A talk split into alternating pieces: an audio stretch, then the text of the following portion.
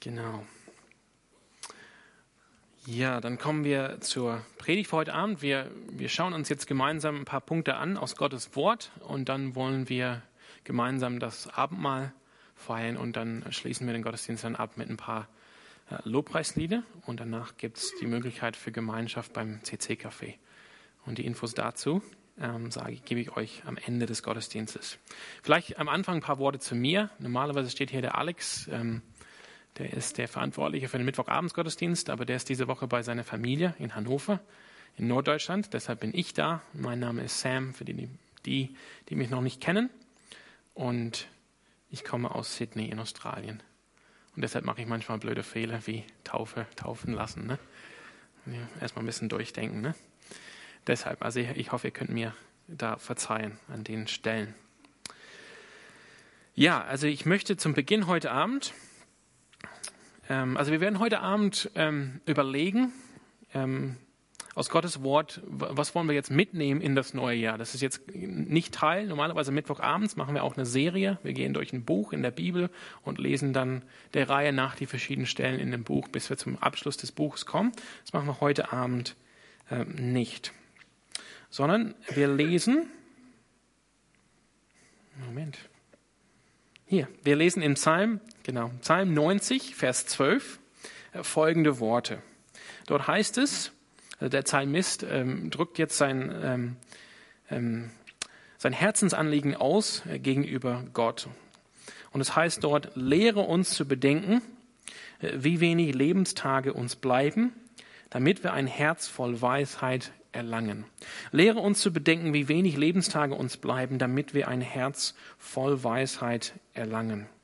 Und ich finde, so auf, am Anfang ist das vielleicht so ein bisschen uh, so eine tiefe Stelle jetzt fürs Jahresanfang, dass, es, dass wir gleich darüber nachdenken ähm, sollen, wie wenig Lebenstage wir äh, noch vor uns haben. Aber wir sehen hier, was das Anliegen des Psalmisten ist. Es geht darum, dass wir die Lebenstage, die wir haben, seien es jetzt 300 59 noch in diesem Jahr oder ein bisschen weniger oder wie, wie viel auch immer, dass wir sie mit Weisheit ähm, leben, dass unser Leben von Weisheit charakterisiert wird, wie wir unser Leben vor Gott äh, führen. Und das ist so der Gedanke, äh, ähm, um den es heute Abend geht. Ich möchte euch heute Abend ermutigen äh, zur Treue äh, zu Gottes Herrlichkeit in diesem neuen Jahr 2018. Es ist jetzt, wir stehen jetzt am Anfang von einem neuen Jahr.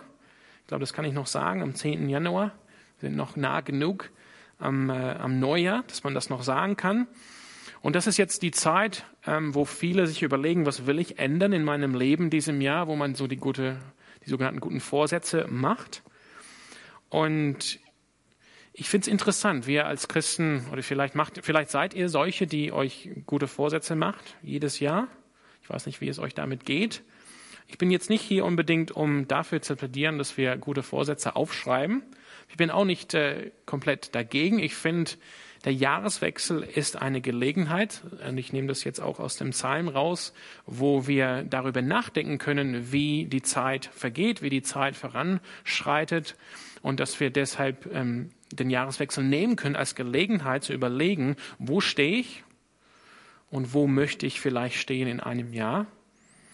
Und wir, wir sollen uns nicht täuschen, dass nur, dass einfach durch rationale Entscheidungen in unseren Köpfen wir unser Leben voll verändern können. Ich glaube, das, das ist vielleicht so der Gedanke, vielleicht der Fehlgedanke ähm, hinter vielen guten Vorsätzen. Man denkt, okay, bis jetzt habe ich so und so gelebt, Jetzt ändert sich das Kalenderjahr, ist jetzt nicht mehr 2017, sondern da stehen acht hinten dran und jetzt kann ich alles anders machen. Jetzt kann ich aufhören, äh, keine Ahnung, zu McDonalds zu gehen. Jetzt kann ich anfangen, äh, dreimal die Woche joggen zu gehen. Jetzt kann ich aufhören, um zwei Uhr nachts ins Bett zu gehen, nachdem ich, äh, keine Ahnung, Film geschaut habe jeden Abend. Und dann denkt man, nur weil das Jahr sich ändert und ich jetzt eine Entscheidung treffe, wird das klappen. Und das klappt, wie wir, glaube ich, kennen oder wie man auch kennt von anderen Menschen, meistens nicht. Es braucht extrem viel Disziplin dazu.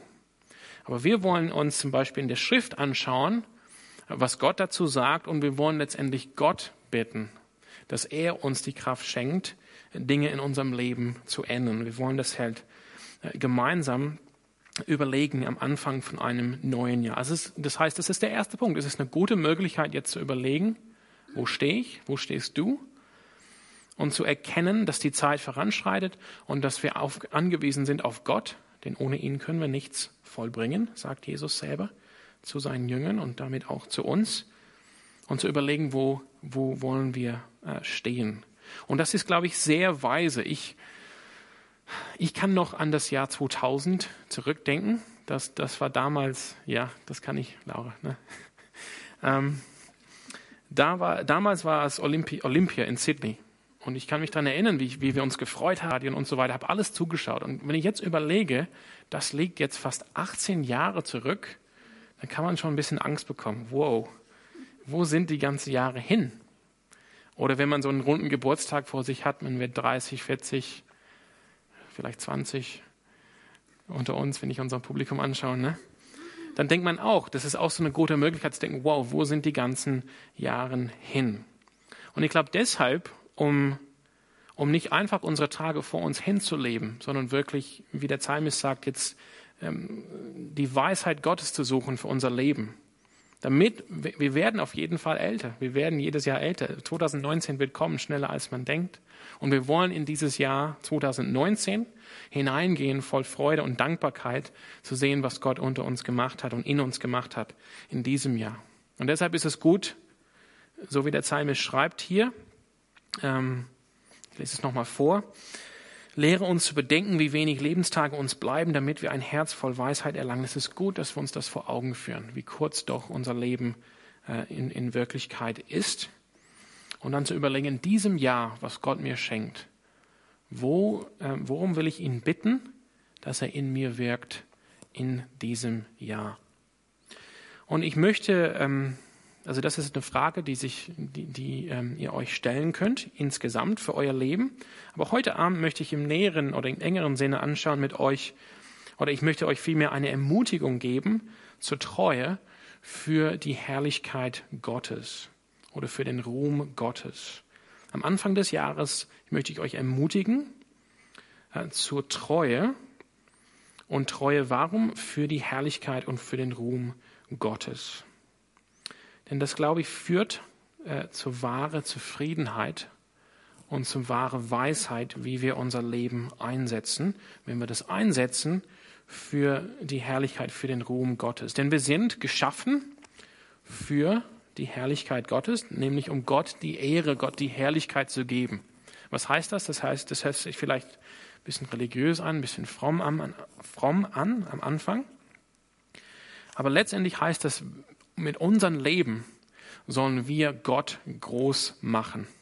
Ich habe das Beispiel, glaube ich, häufig ähm, gebraucht von Eis. Und ich finde es ein gutes Beispiel, weil da kann jeder einsteigen. Jeder mag, oder die allermeisten Leute mögen Eis. Sei denn, ihr habt jetzt einen guten Vorsatz, jetzt mit dem Eisessen aufzuhören in 2018. Ne? Aber wenn wir, wenn wir richtig gutes Eis essen, dann wollen wir natürlich anderen davon erzählen. Wenn wir, wenn wir mit Leuten da sind, dann, dann sagen wir, oh Mann, mein Eis schmeckt richtig gut, hast du meins probiert? Und dann vielleicht äh, dürfen wir das Geschmack probieren oder vielleicht sind wir so begeistert von diesem Eis, dass wir, wenn wir ins Gespräch kommen mit anderen am anderen Tag, wo ist die beste Eisdiele in Freiburg, dann erzählen wir so ganz äh, überzeugt, wo die beste Eisdiele ist und das Eis schmeckt gut. Wir wollen dieses Eis groß machen. Wir haben Freude daran. Irgendwie ist es nicht ähm, das Genießen von diesem Eis ist nicht, geht nicht richtig in, zur Vollendung, wenn wir nicht davon erzählen, wenn wir nicht zeigen, wie groß das Eis ist. Und damit kommen wir ein bisschen also an die Grenze von diesem Bild, denn Eis ist toll, aber es hat auch seine Grenzen. Ne? Hat auch seine Grenzen. Also man kann Eis preisen, aber nicht ewig. Aber Gott kann man ewig preisen. Und darum geht's in unserem Leben. Wir wollen Gott groß machen. Wir wollen, dass wenn Menschen auf unser Leben schauen, dass sie sehen, wie groß Gott ist, wie schön Gott ist, wie toll Gott ist. Dass Gott ähm, ein, ein wunderbarer, ein, ein, ein, ein großer, ein, ein gnädiger äh, Gott ist. Darum geht es, wenn wir sprechen von der Herrlichkeit äh, des Herrn oder von der Herrlichkeit Gottes. Dass Gott gesehen wird, und das ist nicht künstlich, sondern Gott ist wirklich so. Und damit, ähm, damit wollen wir die Wahrheit auch widerspiegeln, wie Gott ist. Und ich möchte dazu mit euch, also zweite Stelle für heute Abend, Epheser 1, ähm, drei Verse lesen, Epheser 1, 3 bis 6. Dort schreibt äh, Paulus, der Apostel Paulus, folgende Worte an die, damals an die Gemeinde in Ephesus, eine Stadt in der heutigen Türkei. Er schreibt folgende Worte, gepriesen sei Gott der Vater unseres Herrn Jesus Christus. Also Gott soll gepriesen werden. Gepriesen sei. Das soll sein. Das gehört sich so. Das ist richtig und wichtig, dass es so ist. Gepriesen sei er für die Fülle des geistlichen Segens, an dem wir in der himmlischen Welt durch Christus Anteil bekommen haben. Das ist ein Thema für sich, aber offensichtlich nach Paulus Auffassung haben wir als Christen geistliche Segen bekommen durch Jesus Christus. Denn, Vers 4, in Christus hat er uns schon vor der Erschaffung der Welt erwählt, mit dem Ziel, dass wir ein geheiligtes und untadeliges Leben führen, ein Leben in seine Gegenwart und erfüllt von seiner Liebe. Von allem Anfang an hat er uns dazu bestimmt, durch Jesus Christus seine Söhne und Töchter zu werden. Wunderschöne geistliche Wahrheiten, also Wahrheiten über das, das christliche Leben, über die Stellung von Christen vor ihrem Gott, dass wir Söhne und Töchter Gottes sind. Das war sein Plan, so hat er es beschlossen. Und das Ziel, weswegen? Das alles soll zum Ruhm seiner wunderbaren Gnade beitragen, die er uns durch seinen geliebten Sohn erwiesen hat. Also das, das alles geschieht, damit Gott letztendlich Ruhm bekommt, damit er Herrlichkeit bekommt, damit er gesehen wird für den Gott, der er wirklich ist. Ein, ein, ein, ein segensreicher Gott, ein liebender Gott, ein wunderbarer Gott, ein wunderschöner Gott. Ein Gott, wo es schön ist, in seiner Gegenwart äh, zu bleiben. Ein Gott, ähm, das, äh, der geprägt ist, dass, äh, dass er die Menschen erfüllt mit seiner Liebe. Wir sind geschaffen, um Gott zu verherrlichen. Das ist unser Ziel, letztendliches Ziel als Menschen. Ähm, das heißt jetzt nicht, dass wir am Tag irgendwie gar nichts anderes machen und wir, wir, wir sitzen nur rum und sagen, Gott, ich verherrliche dich, sondern wir sollen Gott verherrlichen, indem wir das Leben führen, was er uns geschenkt hat. Und dazu können wir ähm, eine schöne Stelle lesen in 1. Korinther, sorry, ich gehe in falsche Richtung, 1. Korinther 10, Vers 31. Und das bringt diese Wahrheit so richtig ins, in den Alltag für uns rein. 1. Korinther 10. Kapitel sind länger in der Engeüne. Hier schreibt Paulus, was immer ihr tut, ob ihr esst oder trinkt oder was es auch sei, verhaltet euch so, dass Gott dadurch geehrt wird. Das ist das gleiche Wort wie für, auch für Ruhm oder für Herrlichkeit. Das ist, das ist, dahinter steckt das griechische Wort Doxa, also Ruhm, Herrlichkeit. Deshalb Doxologie, vielleicht kennt ihr aus der Liturgie von einem äh, liturgischen Gottesdienst. Das heißt, der Teil, wo Gott gepriesen und verherrlicht wird. Und Paulus schreibt hier, was auch immer ihr tut. Und er bringt das richtig rein in den Alltag. Das heißt, es ist möglich, Gott zu verherrlichen, Gott groß zu machen, wenn man isst oder trinkt. Also kann man doch Gott groß machen, wenn man Eis isst. Ne? Das ist eine schöne Sache. Also dafür sind wir bestimmt. Und ich, ich, ich stehe dazu, ich behaupte, wenn wir das nicht nur anerkennen in unseren Köpfen, aber auch willkommen heißen in unseren Seelen, uns danach ausrichten und sagen, ich will so leben, dann führt das wirklich zu wahre Zufriedenheit. Denn, denn daraufhin sind wir geschaffen. Ne? Du kennst das, wenn du, keine Ahnung, ne? wenn man, ähm, ja, hier, wenn man, wenn irgendwas stöpseln will, du hast einfach, es gibt so eine Zufriedenheit, wenn du das so reinstöpselst und es geht direkt rein und sagst, das ist, das ist dafür geschaffen. Ne? Das stimmt, Anne. Ne? Da hinten. Ne? Aber so ist es. Und wenn man versucht, das irgendwo anders in die Wand zu stöpseln, dann geht es nicht. Das ist einfach nervig. Und so ist es, wenn, wenn wir unser Leben danach ausrichten, wir, wir stöpseln uns selber rein. Dafür sind wir auch geschaffen. Deshalb für, deshalb der Grund, das Ziel für uns für dieses Jahr zur Herrlichkeit Gottes, für seinen Ruhm, für seine Ehre. Also jetzt, wo wir das gesehen haben, das ist das Ziel für uns in diesem Jahr, dass unser Leben in diese Richtung gehen, will ich euch ermutigen, ähm, treu zu sein in den verschiedenen Dingen in eurem Leben. Ich meine, das ist auch eine Sache, ne? wenn man jetzt denkt, okay, jetzt ist 2018 und ich blicke zurück auf das Jahr 2000, wo die Olympia war, dann man kann denken, oh, das sind lange Jahre her. Und man kann auch ein bisschen lebensmüde werden. Oder man kann auch enttäuscht sein. Man kann zurückblicken auf sein Leben bisher und denken, oh, die letzten Jahre, wo sind die letzten Jahre erstmal? Oder vielleicht habe ich die letzten Jahre sogar vergeudet und verschwendet oder habe ich vielleicht immer wieder Versagen erlebt und deshalb bin ich jetzt ein bisschen mutlos am Anfang von noch einem Jahr. Es ist noch ein Jahr, wo ich alles versagen werde, noch ein Jahr, was ich verschwenden werde, noch ein Jahr, wo, wo sich nichts tun in meinem Leben. Und deshalb brauchen wir eine Ermutigung jetzt zur Treue. Denn es ist tatsächlich so, Gott ist ein Gott von zweiten, von immer wieder, von zweiten Chancen. Immer wieder von Neuanfang. Er schenkt uns immer wieder Gnade. Und das Beste, wenn, wenn, wenn das äh, deine Situation beschreibt, du denkst, ja, wenn ich jetzt zurückblicke, ne, ist jetzt nichts Schönes zu sehen, die letzten zwei, drei, fünf, zehn, 15 Jahren, dann hast du jetzt die Wahl. Du kannst jetzt noch so weitermachen, mutlos, oder du kannst dich jetzt entscheiden, auf Gottes Gnade zu reagieren und einen Neustart mit ihm zu machen. Und ich denke, das ist auf jeden Fall die weisere Wahl. Und deshalb diese Ermutigung äh, zur Treue für 2018, dass in allen Dingen wir Gott verherrlichen können in unserem Leben.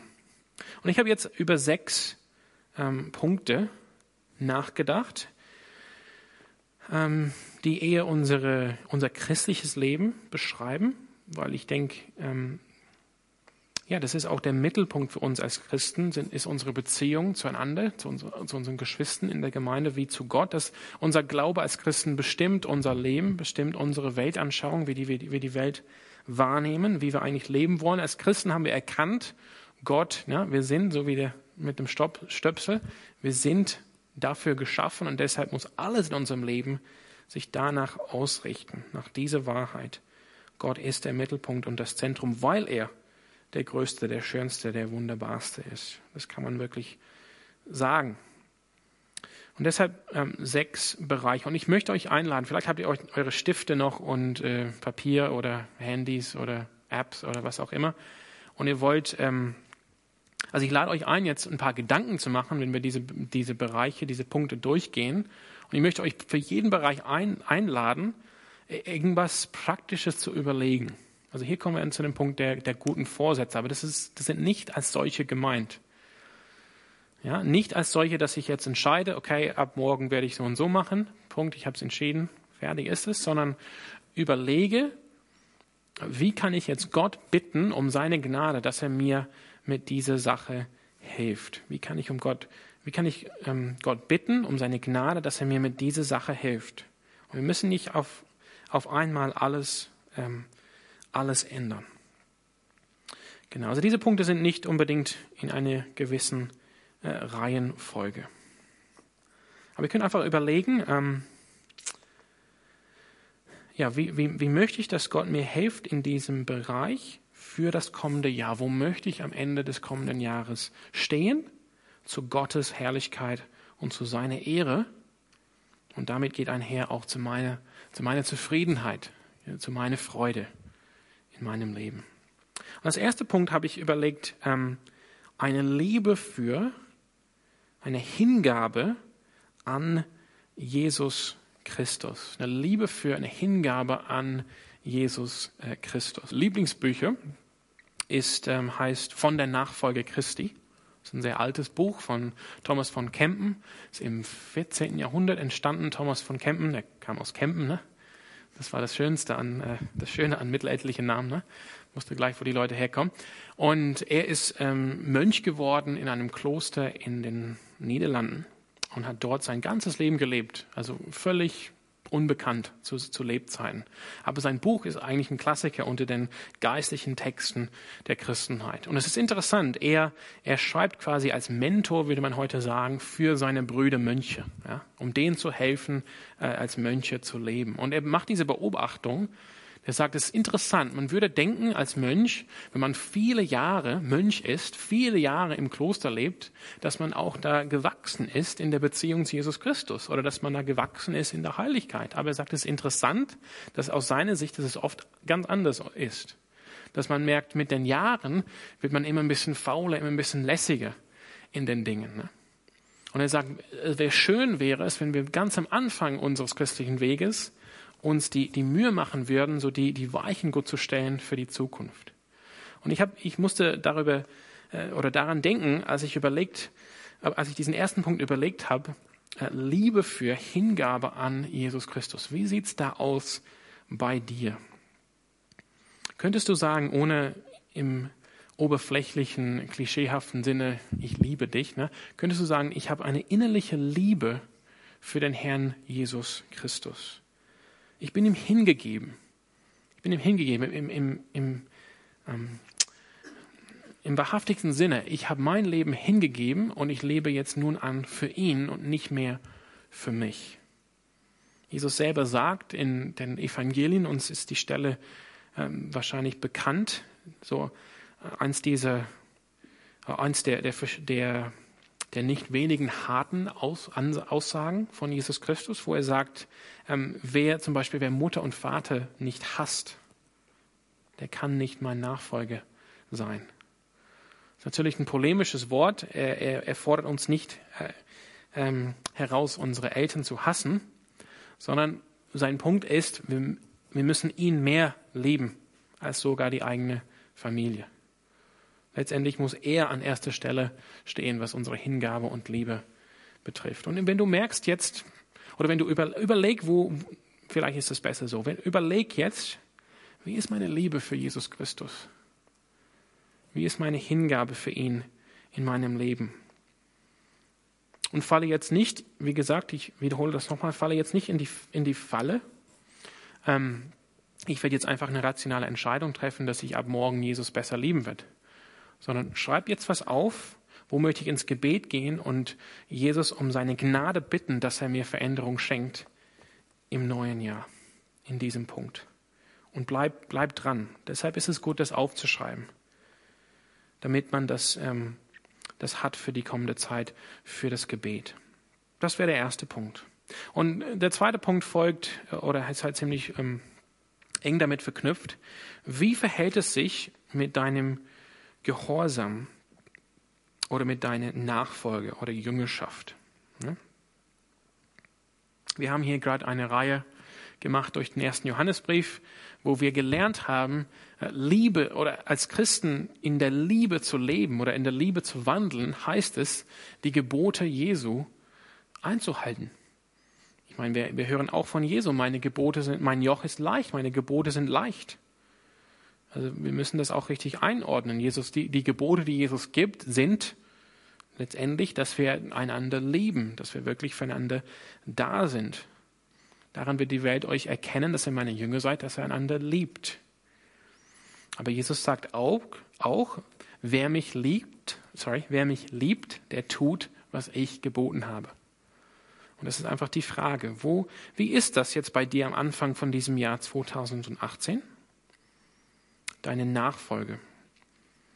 Wie ist es mit deinem ähm, täglich dein Kreuz auf, auf dich nehmen und Jesus nachfolgen? Und wiederum, überlege kurz, gibt es da einen Punkt, wo ich jetzt aufschreiben möchte, wo ich wirklich jetzt ins Gebet gehen will und Gott um Gnade bitten möchte für dieses Jahr, dass er mir dort Veränderung schenkt, dort Erneuerung, dort einen neuen Start schenkt. Das wäre Nummer zwei. Nummer drei wäre Liebe für die Geschwister. Also ich wiederhole sie am Ende. Liebe für die Geschwister. Liebe für die Geschwister. Das kennen wir auch hier am Mittwochabend. Das war auch ein sehr starkes Thema im ersten Johannesbrief. Das war so mit ein Zeichen, ein, ein Merkmal von, von wahrem Christsein für den Apostel Johannes. Natürlich, dass wir Jesus erkennen dass er im Fleische gekommen ist als Sohn Gottes, dass wir die Wahrheit haben. Aber das zweite Zeichen, das zweite Merkmal war, dass wir, dass wir die, unsere Mitchristen, unsere Geschwister im Glauben, wenn man will, dass wir sie lieben.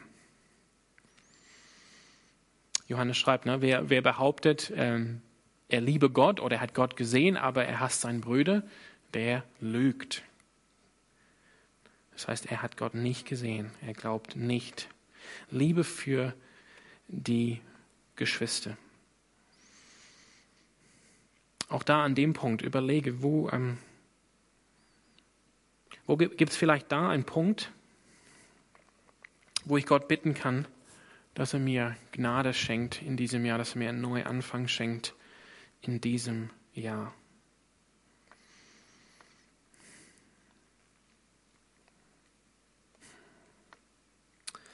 Und als vierter Punkt habe ich hier aufgeschrieben, äh, Einstellung ähm, in unserem Leben. Ich möchte dazu eine Stelle aus Jakobus vorlesen, aus Jakobus 5.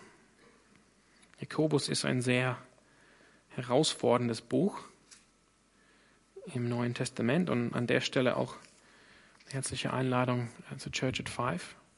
Wenn ihr den Jakobusbrief auf Englisch durchgehen wollt, die haben jetzt am Sonntag angefangen. 17 Uhr hier, Sonntagabend.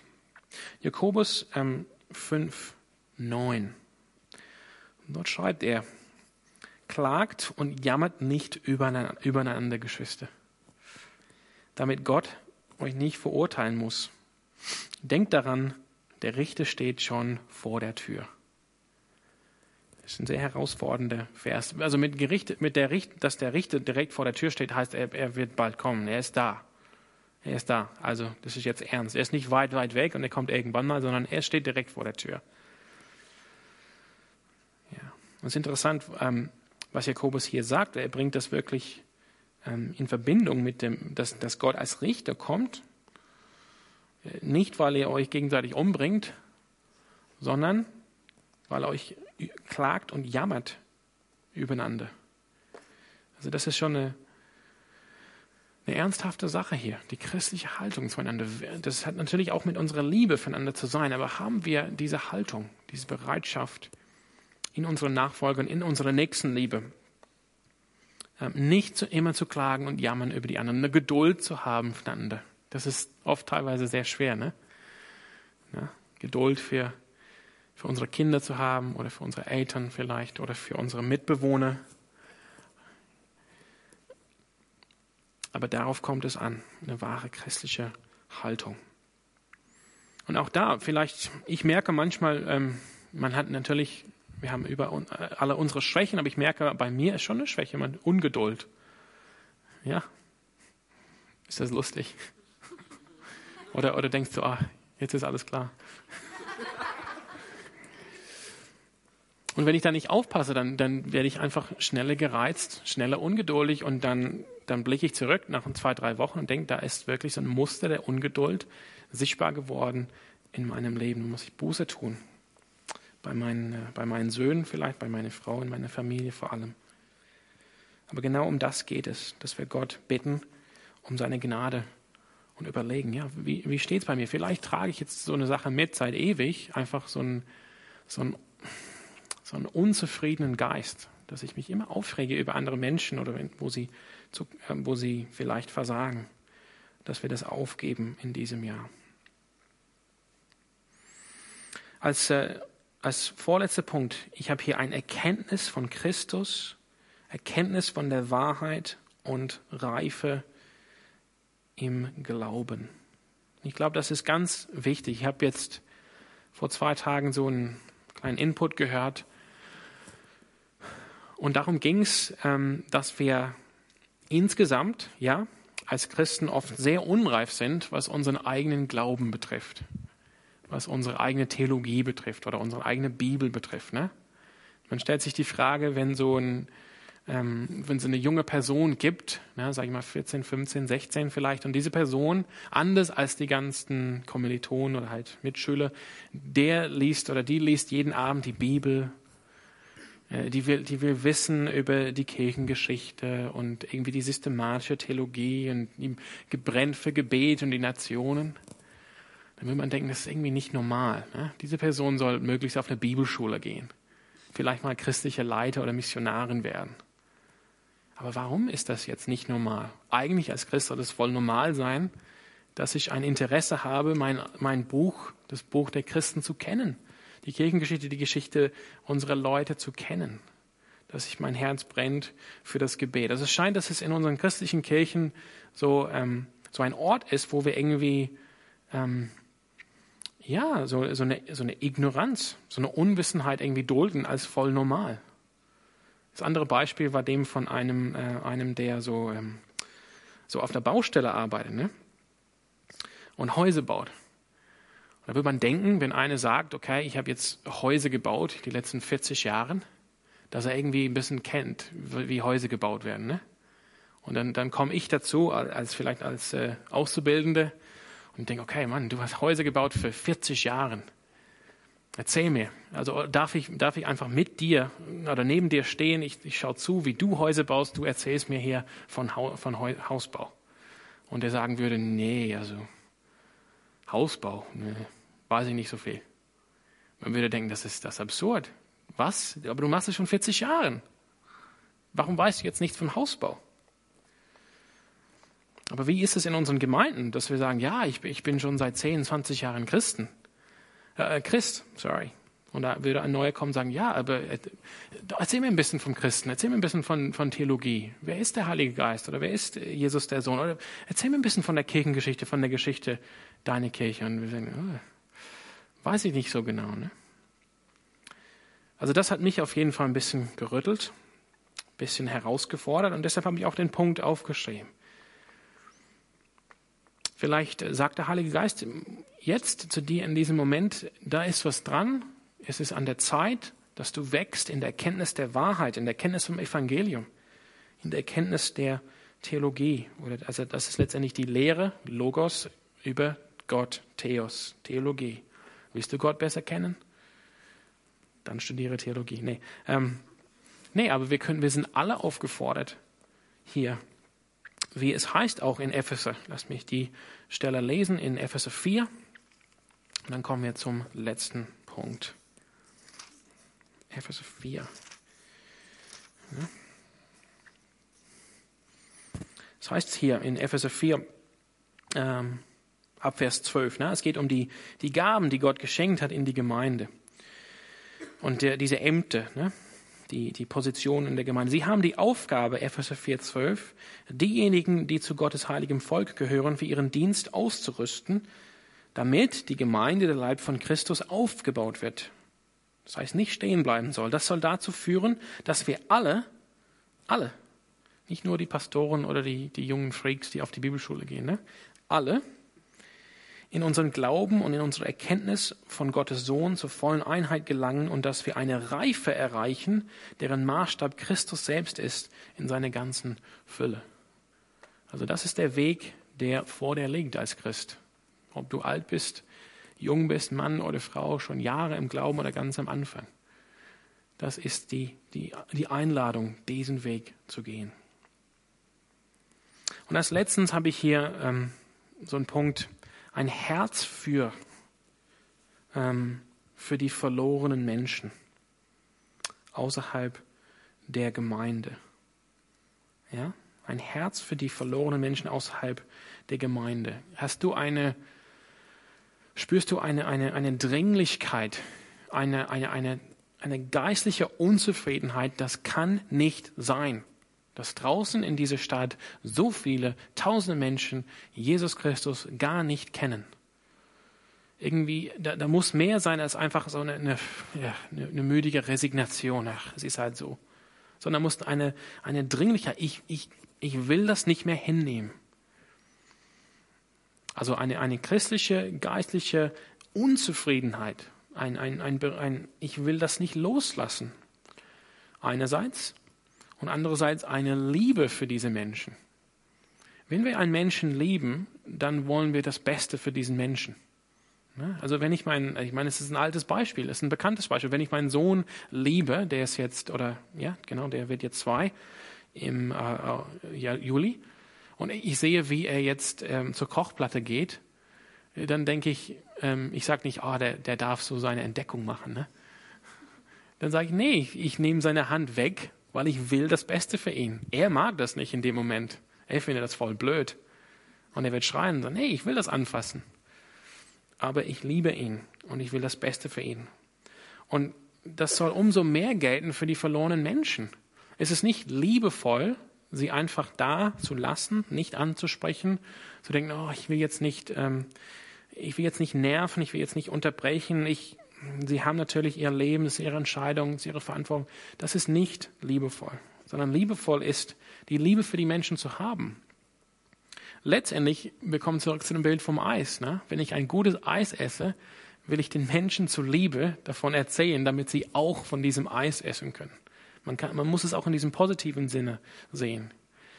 Ja, deshalb ähm, gibt es diese ganzen Seiten und Apps mit Rezession. Ne? Man kann jetzt in eine Stadt angehen, also neu in eine Stadt ankommen und sagen, ich will jetzt einen guten Kaffee. Und andere Leute haben die Zeit und die Mühe investiert, Rezessionen zu schreiben, damit andere Leute Kaffee genießen können. Oder geh auf amazon.de. Ne? Hunderte Rezensionen von allen möglichen Gerätschaften. Weil sie, und manche sind begeistert, manche sind natürlich sehr enttäuscht. Ne? Aber zur Liebe zu den anderen machen wir das. Und das wollen wir auch hier. Wir wollen aus positiven Sinne, wir haben so schöne geistliche Segen in Jesus Christus erlebt. Wir wollen eine Fünf-Sterne-Rezension drüber schreiben. Wir wollen sagen, hey, du, hast du davon gehört? Und das muss eine, das muss eine, eine, eine geistliche Rastlosigkeit in unseren Herzen sein in diesem Jahr. Unser Herz für eine Liebe für die Verlorenen vor unseren Türen. Und schön, wenn Gott dich beruft, äh, in ein fernen Land, in ein fernes Land zu gehen für ihn. Aber hier sind ja Tausende von Menschen, auch aus vielen verschiedenen Ländern, die Jesus noch nicht kennen. Also das sind die Bereiche, wo ich euch ermutigen will, einerseits treu zu bleiben in diesem Jahr, treu zu bleiben, dran zu bleiben, in der Liebe für die Hingabe an Jesus Christus, in deinem Gehorsam und deiner Nachfolge an ihn, in deiner Liebe für die Geschwister in diese Gemeinde und auch über die Grenzen dieser Gemeinde hinweg. Ich möchte dich ermutigen, treu zu sein in deiner christlichen Haltung, auszuhalten, auszuharren, ähm, die, die Geschwister wirklich, wie gesagt, zu tragen. Ich möchte dich ermutigen, dass du weiterhin dranbleibst, reifer zu wachsen in der Erkenntnis der Wahrheit, in der Erkenntnis des Evangeliums und dass du weiterhin dein Herz warm lebendig hältst für die verlorenen Menschen außerhalb. Aber, aber ich möchte euch auch die Gelegenheit geben, wie gesagt, wirklich da was zu notieren und nicht in die Falle zu fallen, ich kann jetzt alleine durch meine Entscheidung hier was ändern und dann ist es gemacht, sondern wirklich auf die Knie zu gehen. Schreib das auf, auf geh auf die Knie und bete Gott, ich will, dass ich dass du mich lehrst, weise zu sein mit den Tagen, die ich habe auf dieser Welt, dass ich meine Tage einsetze zu deiner Herrlichkeit, dass ich durch mein Leben zeige, wie groß und herrlich du bist. Und deshalb, ich merke hier, dein Geist sagt zu mir, ich bin kalt geworden in der, in der Liebe zu dir. Ich bin kalt geworden in der Hingabe. Ich habe keine Liebe für die Geschwister. Ich merke, ich mürre immer und beklage mich immer. Ich bin ständig ungeduldig. Hilf du mir, schenke du mir deine Gnade für dieses neue Jahr. Und halte fest an Gottes Verheißung. Und damit möchte ich ähm, zum Abschluss kommen. Wir werden in das Abendmahl gehen. Ähm, halte fest an diese Verheißung aus Epheser 2, 8 bis 10. Dort heißt es noch einmal, will Paulus das hier betonen, durch Gottes Gnade seid ihr gerettet. Und zwar aufgrund des Glaubens.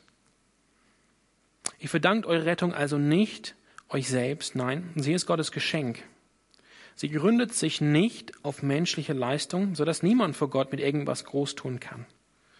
Ganz wichtig, dass wir das hören am Anfang eines Jahres, wo wir, wo wir vielleicht in der Versuchung stehen, irgendwas zu leisten oder leisten zu müssen in diesem Jahr. Nein, denn was wir sind, Vers 10, ist Gottes Werk. Er hat uns durch Jesus Christus dazu geschaffen, das zu tun, was gut und richtig ist. Gott hat alles, was wir tun sollen, vorbereitet. An uns ist es nun, das Vorbereitete auszuführen. Das ist eine schöne Verheißung äh, hineinzunehmen in dieses Jahr. Gott hat das vorbereitet. Es liegt an Gott, es liegt nicht an unserer Leistung. An uns ist es nun, das Vorbereitete auszuführen. Und so möchte ich jetzt schließen und sagen, die, die Transformation, die Veränderung unseres Lebens liegt letztendlich nicht in einer rationalen Entscheidung, dies oder das aufzuhören oder zu beginnen, sondern die Transformation liegt in Jesus Christus selbst. Im Glauben an die gute Nachricht, was Gott für euch getan hat. Je mehr das hier wirklich tief sinkt, was Gott für uns getan hat in Jesus Christus, wer Gott für uns, sorry, wer Gott ist für uns in Jesus Christus, das bewirkt die Transformation, die Veränderung in unserem Leben. Also halte daran fest in diesem neuen Jahr 2018. Ich möchte euch jetzt zwei Minuten geben, einfach so eine Stille vielleicht zu überlegen bei diesen Punkten. Und dann werden wir zur Ermutigung das Abendmahl feiern, Gemeinschaft miteinander und Gemeinschaft mit Jesus Christus. Ich werde euch gleich einleiten in das Abendmahl.